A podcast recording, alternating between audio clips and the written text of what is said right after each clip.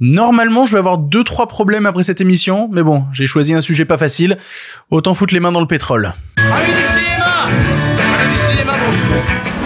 À tous et toutes et surtout à ceux et celles qui ne sont pas d'accord aujourd'hui dans le pire podcast cinéma. L'Arabie Saoudite a son festival de ciné, une bonne occasion de fermer les yeux sur pas mal de trucs et payer des comédiens grassement pour faire la promo du pays, même en France, même avec des journalistes. À côté de ça, c'est lundi et le lundi Andrew part poser des questions sur le cinéma aux vrais gens de la vraie vie et pour son dernier épisode de l'année, il vient demander "Mais c'est quoi le meilleur film de 2023 Dans la version audio, la grève continue en France pour défendre nos intermittents et dans la version YouTube, je vous explique pourquoi Godzilla n'est sorti que deux jours en France. Il y aura aussi la question du public et j'ai enfin vu le dernier Miyazaki, Le Garçon et le Héron. Et malheureusement, j'ai moyen aimé. Et voilà, c'est le pire podcast cinéma avec vous. Eh bien, ça ne va pas être dans la poche. Avant de commencer, merci aux gens qui écoutent cette émission en podcast ou qui la regardent sur YouTube, quel que soit le choix que vous faites, vous avez du contenu exclusif, donc n'oubliez pas de vous abonner. Ne bougez pas, j'ai deux trucs à vous demander. Parce que je suis en train de préparer les émissions qui vont sortir la semaine prochaine et les émissions de fin d'année, et pour ça j'ai besoin de votre participation, j'ai besoin de vous, j'ai besoin que vous répondiez à un petit sondage. Le lien vers les deux sondages en question est en description, je vais juste, vous définir ce que c'est, histoire que vous sachiez dans quoi vous vous aventurez. Le premier, ça concerne vos avis désastreux sur le cinéma. Pour Noël, je vais essayer de faire une spéciale où je vais réunir les pires possible sur le cinéma. Donc n'hésitez pas à remplir ce sondage avec un avis qui vous mettrait en position latérale de sécurité si vous le prononciez devant des cinéphiles. Je l'ai posté déjà sur Instagram en preview et il y a des gens qui ont cru que juste il fallait dire un film aimé de tous qu'ils aiment pas. Genre t'as des mecs qui ont juste répondu au sondage en disant Pulp Fiction ce qui m'aide moyen. Non, là, hésitez pas à développer si vous avez un avis sur le cinéma en général, sur quoi que ce soit. Vous avez la place, développer un long truc, et comme ça, bah après, je pourrais y répondre et débattre avec vous si je suis en accord ou pas d'accord avec cet avis-là. Le lien est en description. Et le deuxième sondage, celui-là est beaucoup plus simple. Euh, il faut que vous me filiez dans le deuxième sondage votre top 3 de l'année en termes de cinéma. Il y a trois cases, top 1, top 2, top 3, vous mettez un film à chaque fois, et suivant dans quelle case vous l'avez mis, bah le film gagne plus ou moins des points, et à la fin, moi je récupère un gros document Excel, et je fais un calcul de quel est le film qui a récupéré le plus de points, et comme ça j'aurai votre top 10, le top 10 de la commu, quel est leur film préféré de 2023. Bref, je vous en demande beaucoup, c'est beaucoup de participation, oubliez pas aussi d'acheter des t-shirts si vous voulez soutenir l'émission, là aussi le lien est en description, bref, tous les liens sont en description, n'hésitez pas à aller participer aux deux sondages en question et à donner votre avis, soit votre avis désastreux, soit votre avis sur quels sont vos films préférés de 2023. J'ai besoin de vous, autant que je le dise, bah voilà, j'ai besoin de vous, parce que le pire podcast cinéma, c'est tous les lundis, mercredis et vendredis à 7h du matin pour suivre toute l'actualité du monde de le cinéma. Et on commence tout de suite avec les sujets du jour. Respect et robustesse, Caius C+. Alors, les nouvelles sont bonnes? Ah, ils sont pas de la dernière marée, les nouvelles. Moi, je veux du féroce actualité. Connaissez-vous le Red Sea Film Festival? Non? Ah, C'est con ça a l'air d'être un festival vachement hype en ce moment quand même. Créé en 2019 pour une première édition en 2021, le festival Red Sea essaye de mettre en avant un nouveau cinéma émergent, un cinéma du monde, mais aussi permettre de nombreux tapis rouges avec de grandes stars que même les Oscars leur envient. On a pu notamment y voir cette année Andrew Garfield, Nicolas Cage, Gwyneth Paltrow, Will Smith, Johnny Depp, Diane Kruger ou même Maïwen, tiens. Vous vous dites ça a l'air super sympa ce festival, j'aimerais bien y aller. J'ai oublié de vous préciser un petit détail. Ce festival se tient à Jeddah, en Arabie Saoudite tout ce beau monde en Arabie Saoudite. Mais est-ce que ça cacherait pas quelque chose, tiens Non, Victor, on était bien. Non, et là tu vas taper sur l'Arabie Saoudite. Tu voudrais pas faire plutôt, je sais pas, un top 10 des meilleures photos de Pedro Pascal, voilà Oui, on pourrait parfaitement. Et d'ailleurs, top 1, ce serait ses fesses dans le dernier Almodovar. Mais est-ce que c'est pas plus marrant de pointer du doigt les médias invités ou encore les stars qui ont été payés un million de dollars pour fouler un tapis rouge et soutenir une monarchie où on punit de mort tout ce qui ne respecte pas la charia? On va rigoler encore, tiens. On va vraiment, vraiment rigoler. L'histoire du cinéma et de l'Arabie Saoudite est, est, de pas grand chose en fait parce que jusqu'en 2018 le cinéma était interdit en Arabie Saoudite. Plus précisément, malgré quelques salles qui ont existé durant les années 70, elles ont été fermées par les chefs religieux en 1983. Cela va durer pendant plusieurs décennies et suite à l'impulsion de plusieurs jeunes cinéastes, le prince héritier Mohamed Ben Salman va décider de les rouvrir en 2018. Une décision qui va faire énormément débat, notamment le Mufti d'Arabie Saoudite qui va estimer à l'époque, je le cite, que cela encourage à la dépravation en favorisant la mixité. Il faut bien comprendre quelque chose. La première, c'est que même au sein de la monarchie, il existe en Arabie Saoudite des personnes un peu plus progressistes qui tentent de pousser un peu les lignes de la charia. Il y a notamment le prince Al-Walid Ben Talal Ben Abdelaziz Al Saoud qui possède des studios de production, les studios Rotana, et qui a notamment produit avec ces studios-là le film Wajda en 2012, réalisé par une femme et qui raconte l'histoire d'une jeune fille qui veut écouter du rock, porter des et surtout pouvoir enfin faire du vélo. Bon, la réalisatrice a dû filmer le film la majeure partie du temps caché à l'arrière d'un van parce que fallait se cacher des autorités, une femme qui dirige des hommes, c'était un peu mal vu, mais au moins ça a permis de faire réfléchir la police religieuse qui aujourd'hui autorise les femmes à faire du vélo dans les lieux dédiés aux loisirs, en étant accompagnées d'un membre de leur famille et en étant obligé de porter l'abaya. La deuxième chose à comprendre, c'est que ça fait un petit moment que le prince héritier Mohamed Ben Salman, aujourd'hui premier ministre de l'Arabie Saoudite, essaye de faire changer l'image de l'Arabie Saoudite à l'international. Et ça passe nécessairement par une forme de soft power culturel. Oui, bon, on pratique la charia. Oui, ok, si tu quittes l'islam, t'es condamné à mort. Oui, si t'es homosexuel, t'es condamné à mort. Oui, si t'es opposant politique comme Jamal Khashoggi, on t'invite au consulat d'Arabie Saoudite, puis on te torture et ensuite on te démembre. Mais on a des cinémas. Il y a un super documentaire d'ailleurs sur Khashoggi si ça vous intéresse, s'appelle The Dissident et ça montre que c'est Mohamed Ben Salman en personne qui a autorisé à tuer, torturer, démembrer son opposant politique Jamal Khashoggi. Grosse ambiance. Mais au-delà d'avoir des lois promptes à tuer des gens un peu quand ça leur chante, qu'est-ce qu'ils ont aussi en Arabie Saoudite? Ils ont du pétrole. C'est même d'ailleurs les deuxièmes producteurs au monde de pétrole juste derrière les États-Unis et devant la Russie. Autant dire que ça vaut bien quelques petites relations diplomatiques. Et du coup, la culture au milieu de tout ça, c'est un enjeu massif. On l'avait vu notamment avec l'arrivée sur le territoire en Arabie Saoudite de shows de la WWE, une entreprise de catch qui organise chaque année là-bas le show Crown Jewel, qui a permis notamment pour la première fois de voir dans le pays des femmes combattre dans le ring. Mais ça peut aussi passer par d'autres trucs. Genre un festival de cinéma. Le Red Sea Film Festival. Organisé par le très influent producteur Mohamed Al-Turki, l'excuse de surface de ce festival est de promouvoir des films qui sortent de l'horizon de l'Occident, qui viennent d'autres capitaux, promouvoir justement un cinéma arabe, un cinéma indien, un cinéma africain, ce qui en soi est une bonne chose. Effectivement, il faut promouvoir un autre cinéma qui sort justement de l'hégémonisme américain, des capitaux américains, et permettre justement de faire entendre de nouvelles voix d'autres cinéastes qui sont habituellement assez peu distribués. C'est super important. Mais vous croyez quand même pas que tout le gratin qu'on voit sur les tapis rouges, ils se déplacent là-bas parce qu'ils ont un grand cœur. Non. C'est pas ça l'idée. Déjà, il y a les films internationaux produits par l'Arabie Saoudite. Vous allez peut-être tomber de votre chaise, mais en 2023, il y a deux longs métrages plutôt importants qui ont bénéficié de capitaux venant de l'Arabie Saoudite afin de compléter leur budget. Le premier, c'est Ferrari de Michael Mann et le deuxième, c'est Jeanne du Barry de Maïwen. Ces films ont été en partie produits par l'Arabie Saoudite. Il est donc pas étonnant de retrouver sur le tapis rouge Johnny Depp et Maïwen qui se pavanent avant une séance de gala qui leur est dédiée.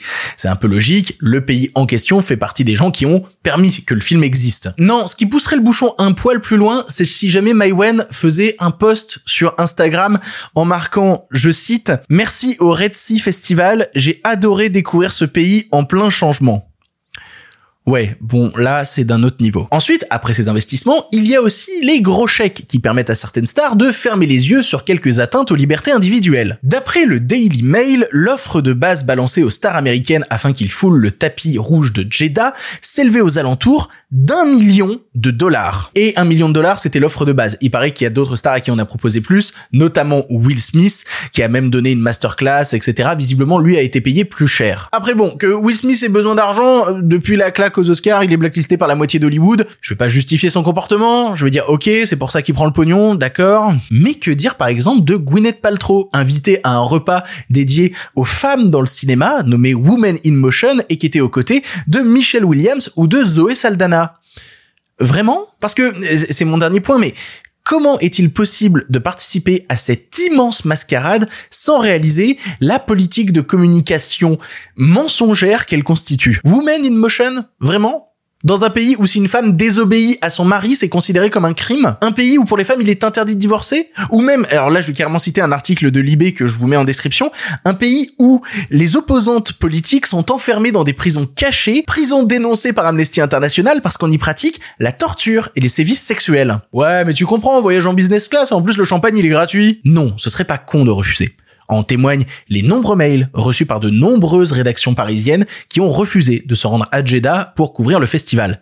Mais ça, c'est un choix. Attention, je ne nie absolument pas que ce pays a besoin de changement et que ça passe peut-être par là. En témoigne le président du jury de cette année au Red Sea Film Festival qui s'appelle Baz Luhrmann et qui s'est rendu avant le festival sur place pour constater de l'évolution du cinéma et se rendre compte que merde, il y a une vague de jeunes cinéastes émergents qui ne demandent que ça. Et évidemment que ces jeunes doivent être entendus, que leur cinéma doit compter dans l'avenir. C'est même primordial. C'est leurs voix qui vont s'exprimer dans le futur. Mais avant que cela ne se produise, comment comptez-vous, star hollywoodienne lors de la prochaine Pride, poster des conneries bienveillante à l'égard des personnes LGBT, alors que quelques mois avant, vous mangiez avec des personnes qui assassinent ces mêmes LGBT. Mais visiblement pour le gratin d'Hollywood, l'argent des politiques assassines n'a pas d'odeur. Je suis désolé, mais c'est un immense foutage de gueule. Et je parle de l'industrie hollywoodienne, mais il y a des médias complices en France aussi de tout ce truc-là. Et je vais balancer un nom parce que j'en ai rien à foutre. De toute manière, qu'est-ce qui peut m'arriver? Voilà. Je sais pas si Allociné a envoyé quelqu'un au Red Sea Film Festival, mais visiblement, la même journaliste a posté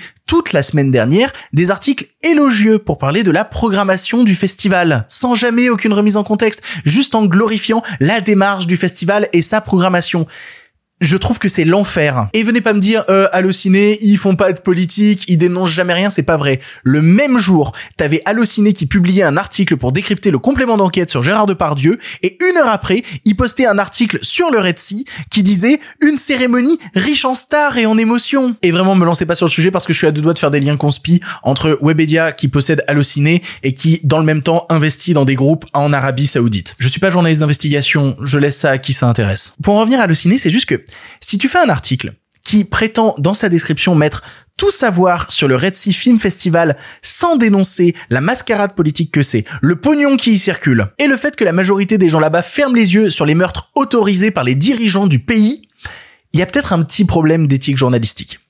Un petit problème. Je vous demande même pas d'aller défendre les LGBT qui se font assassiner là-bas. Vraiment, je vous en demande même pas autant que ça. Mais juste, euh, faites votre boulot. Putain. Allez, on avance. C'est lundi et le lundi, Andrew part avec son micro à la recherche de vrais gens de la vraie vie afin de leur poser des questions sur le cinéma. Et c'est la fin de l'année, le dernier micro-trottoir d'Andrew avant qu'il prenne des vacances bien méritées en France et qu'il nous revienne tout frais tout chaud à la rentrée. Il est donc allé demander aux gens, c'est quoi leur film préféré de 2023 Andrew, c'est à toi. C'est une excellente question. En ce moment, c'est la fin de l'année et j'ai envie de demander aux gens c'est quoi leur film préféré de 2023 Allez, c'est parti. Oh, c'est bon, là, arrête de me suivre. Arrête de me suivre.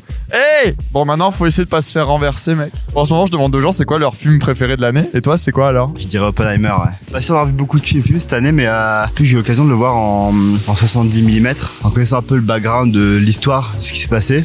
J'ai vraiment bien aimé la, la, la réal aussi, vachement aimé. Donc ouais, franchement, euh, très très bon film. Si je vous dis que c'est l'événement le plus important de l'histoire du monde, Attends, attends, attends, c'est quoi j'ai vu récemment, récemment, récemment? Parce que je vais voir des vieux films à Fait que c'est dur. C'est pas un gros film de cinéphile, mais Boys Afraid, ça a été une bonne expérience. Ça a été agréable à la sortie du film, c'était super. Ça parle d'une aventure rocambolesque d'un personnage très bien joué par Joachim Phoenix. C'est un monde assez euh, étrange et absurde. Non, c'était super.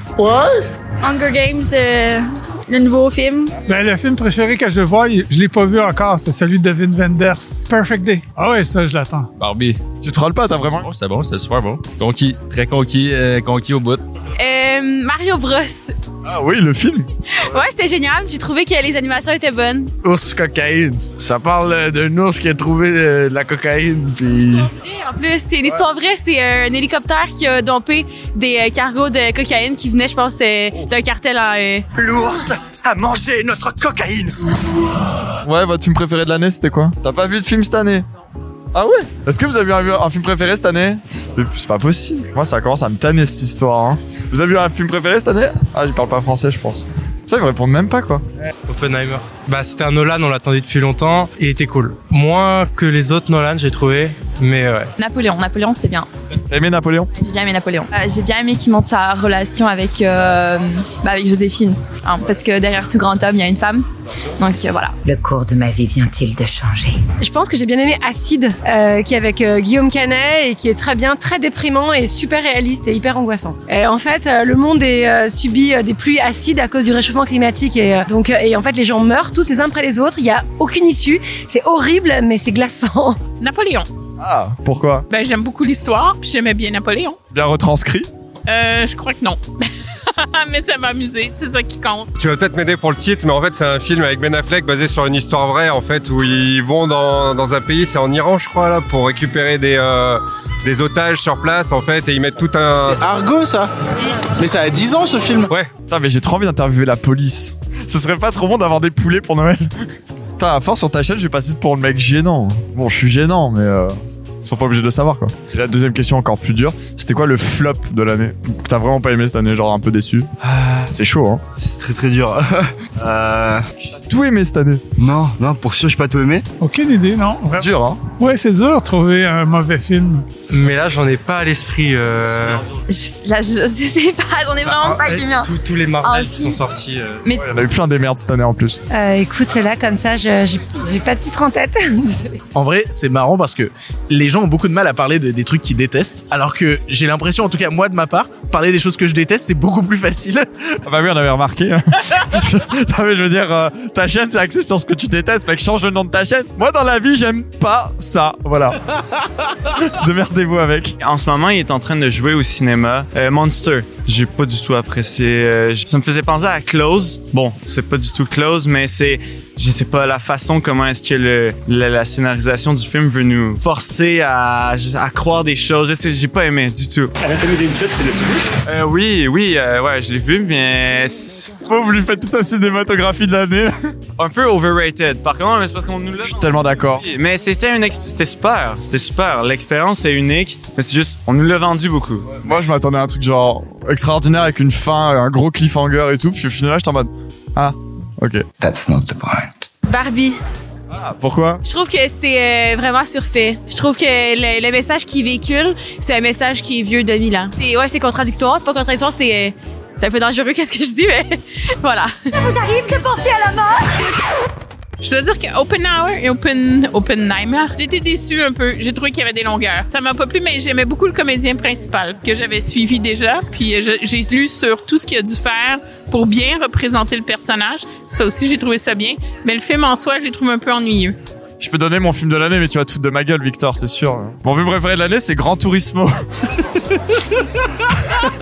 mais non, mais c'est parce qu'en fait, ça m'a fait découvrir que j'adorais le milieu de l'automobile et tout. Du coup, je suis en train de saigner les jeux de voiture sur ma play, mais c'est un truc de ouf. Je rate les trucs de Formule 1 et tout. Enfin bref, ça m'a déclenché une passion. Donc euh, pour ça, j'ai bien aimé Gran Turismo. Et sur ce, je vous souhaite une bonne fin d'année, de belles fêtes, et je vous dis à l'année prochaine. Bye. Je rends le micro à mi- avec. Je, rends le. Ah, je rends le. Je rends le Victor à micro. Putain, je suis encore bourré. Hey, si tu entends ça, c'est que tu écoutes la version podcast de l'émission. En effet, dans la version euh, YouTube, on est en train de parler de Godzilla Minus One et de pourquoi le film n'est sorti que deux jours en France. Mais nous, de notre côté, ça y est, c'est la phrase He say the word. Connaissez-vous la grève. La grève continue, mais pas aux États-Unis, cette fois-ci en France. Et euh, j'en parle pas beaucoup parce que, contrairement justement à la grève aux US, la grève en France avance malheureusement tout doucement. Il y a peu de rebondissements croustillants que je pourrais commenter tous les trois jours, comme ce qui se passait aux US. N'est-ce pas le signe justement qu'il n'y a pas assez de gens qui s'intéressent à cette grève et qu'elle est pas mise assez en lumière? Euh, Peut-être, peut-être justement. C'est toujours la même situation en France. Il y a des personnes en situation précaire qui se battent pour leurs droits et on les fait passer pour des relous qui se plaignent.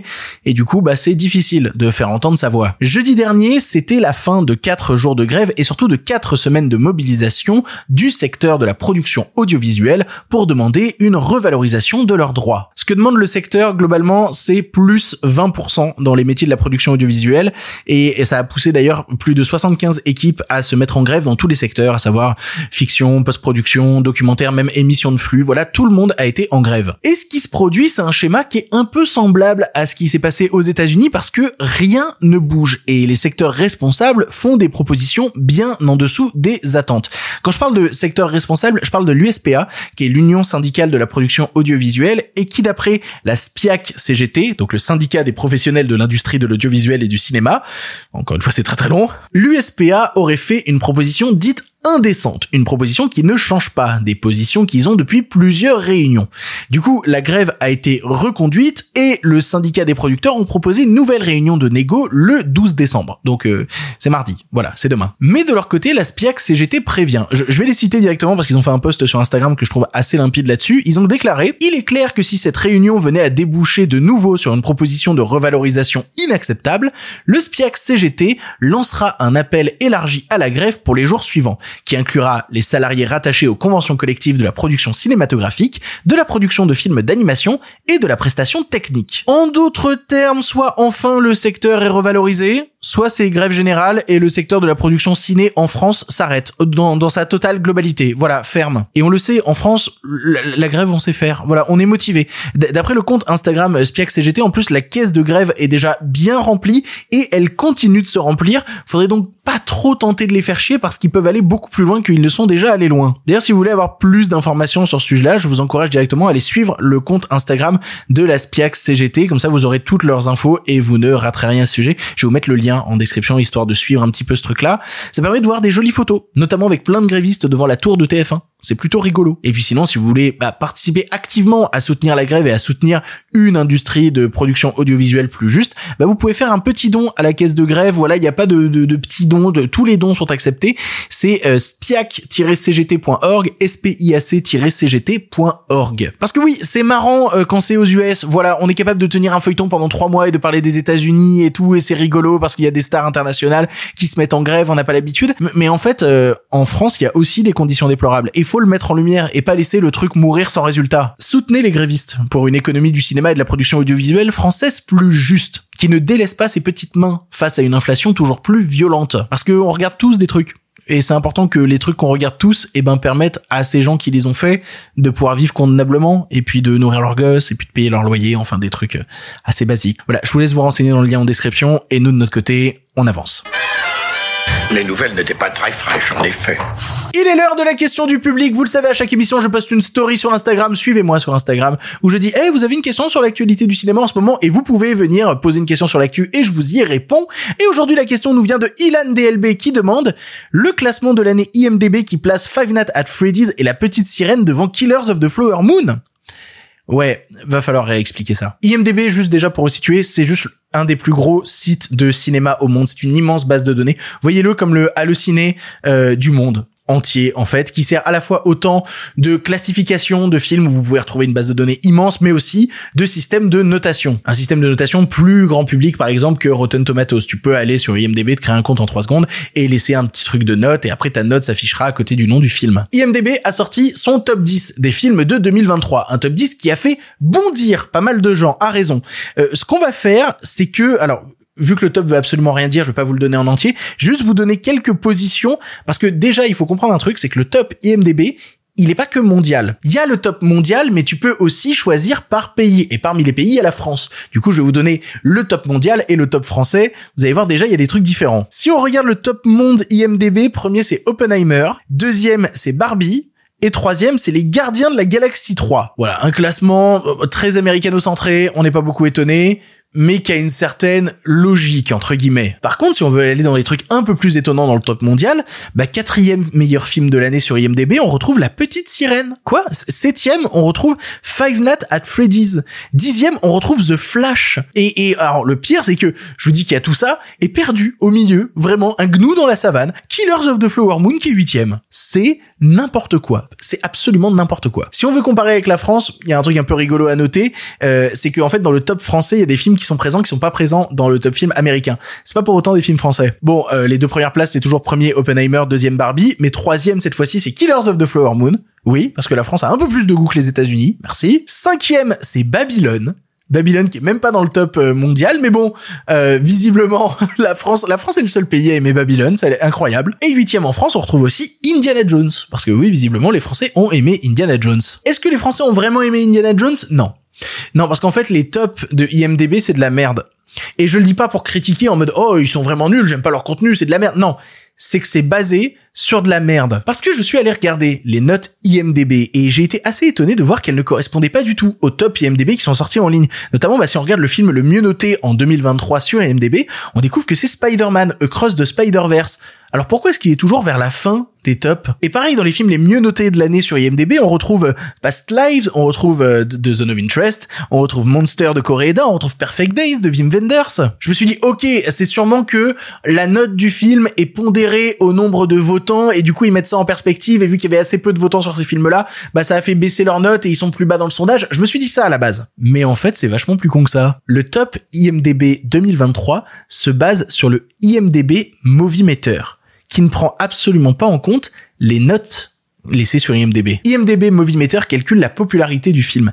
Et par popularité, j'entends le nombre de fois où des gens ont cliqué sur la page du film sur IMDB. Le classement qui est vendu comme top film 2023 IMDB est en fait le classement des pages films les plus consultées, où des gens sont allés cliquer pour voir la bande-annonce du film, checker le nom de telle personne au casting. C'est comme ça que les films se retrouvent classés. Donc effectivement, plus un film a été vu, bah plus il a de chances d'être haut, parce que les gens ont cliqué davantage sur sa page. La note IMDB ne compte absolument pas dans l'équation. C'est marqué en bas de, du top IMDB. J'en ai vu des fraudes comme celle-là, mais alors là, essayer de faire croire qu'on est sur un top film pseudo-qualitatif, alors que tout ce qu'on a fait, c'est comment notre site était référencé au, au, niveau des pages films. Putain, mais quoi? Parce que la petite sirène, évidemment que les gens ont cliqué beaucoup sur sa page, vu le nombre de dramas qu'il y a eu autour de la petite sirène, évidemment que les gens allaient cliquer sur la page du film pour voir des trucs. Bref, le top IMDb 2023, c'est de la merde en barre. C'est ma conclusion. Je n'ai, je n'ai rien d'autre à ajouter là-dessus. C'est, c'est vraiment ma conclusion. On avance. Pour le cinéma, monsieur Leblanc, pour le grand écran, pas pour la petite lucarne. Allez, il est l'heure d'un film pour finir et on remballe, vous le savez, je termine chaque émission en vous conseillant ou non un long métrage et le vendredi c'est vous qui passez dans l'émission. En effet, vous pouvez envoyer un audio à l'adresse mail lepirepodcastciné@gmail.com et vous pouvez passer dans l'émission. Donc qu'est-ce que vous attendez? Je veux entendre votre voix. Allez-y, envoyez un mail. J'ai dit un mail. Vous, voulez envoyer un mail? Je sais pas comment ça s'écrit ce truc-là, un mail. Vous envoyez un audio d'environ 3 minutes à l'adresse mail lepirepodcastciné@gmail.com. Vous parlez d'un film récent ou non et vous avez une chance de passer à la fin de l'émission pour qu'on vous entende parler de cinéma. Et moi, aujourd'hui, de mon côté, j'ai enfin vu le dernier film de Hayao Miyazaki, Le garçon et le héron.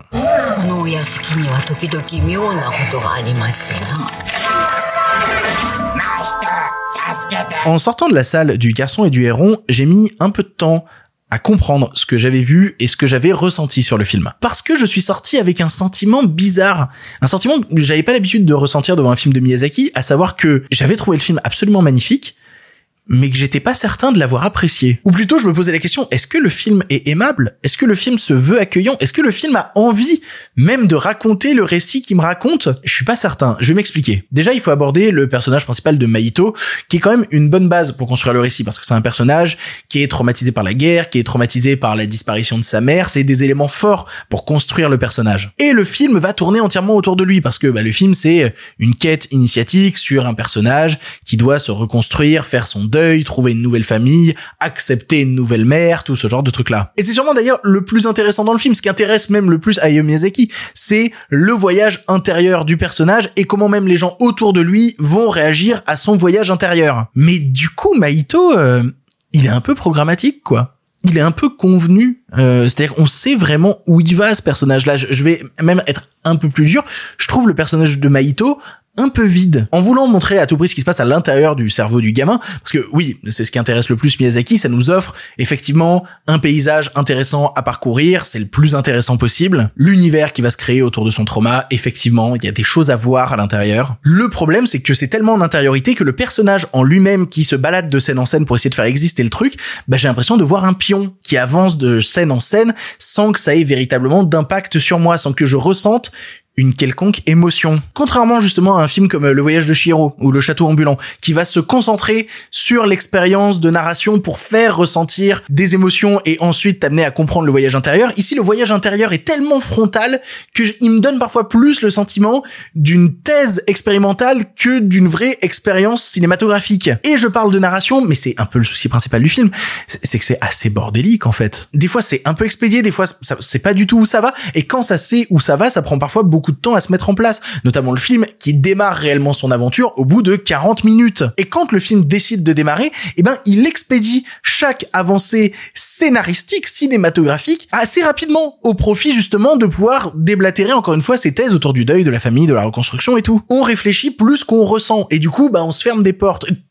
Les portes. Quelle frustration que cet immense couloir peuplé de portes qui permettent d'explorer des milliers d'univers et dont on peine à voir ne serait-ce qu'un bout de la surface. Miyazaki, avec toutes ces portes, il te montre la possibilité de milliers de mondes.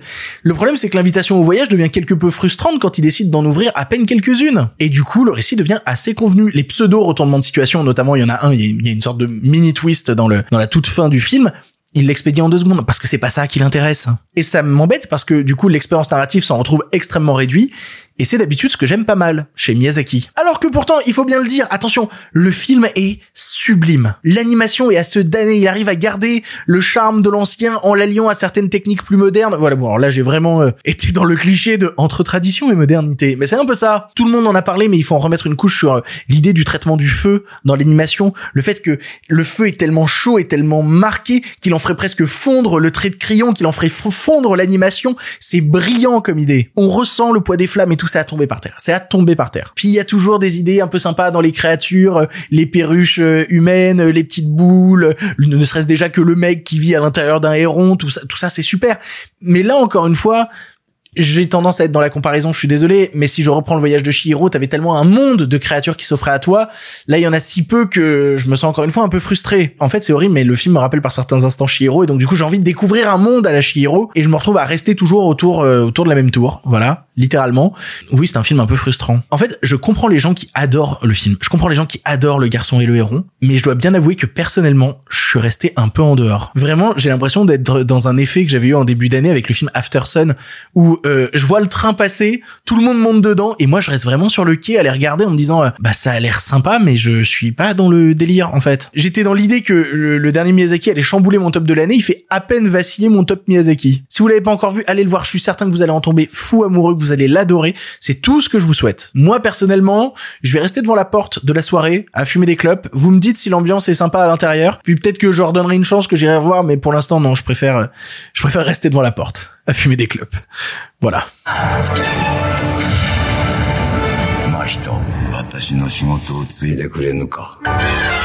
C'est ainsi que se termine cette émission du pire podcast cinéma. Merci de l'avoir suivi. Ça a été euh, pas mal de travail de recherche sur cette émission. J'espère que ça aura payé. J'espère que ça vous aura intéressé. J'espère que tout ça, voilà, quand même. J'espère que je vais pas avoir trop de problèmes après cette émission. Mais en même temps, euh, merde, faut dire les termes, quoi. Putain, c'est, c'est, ça fait chier de voir des médias qu'on aime bien faire de la merde, quoi. Et puis euh, ne voir que trop peu de personnes dénoncer ce qui se passe avec ce. Bref, je vais pas refaire le sujet maintenant. Allez, on se retrouve mercredi. Pour l'instant, c'est terminé. Mais si vous en voulez encore, Non mais oui, bien sûr, mais c'est fini cette histoire là Par contre, euh, la prochaine fois, avec plaisir.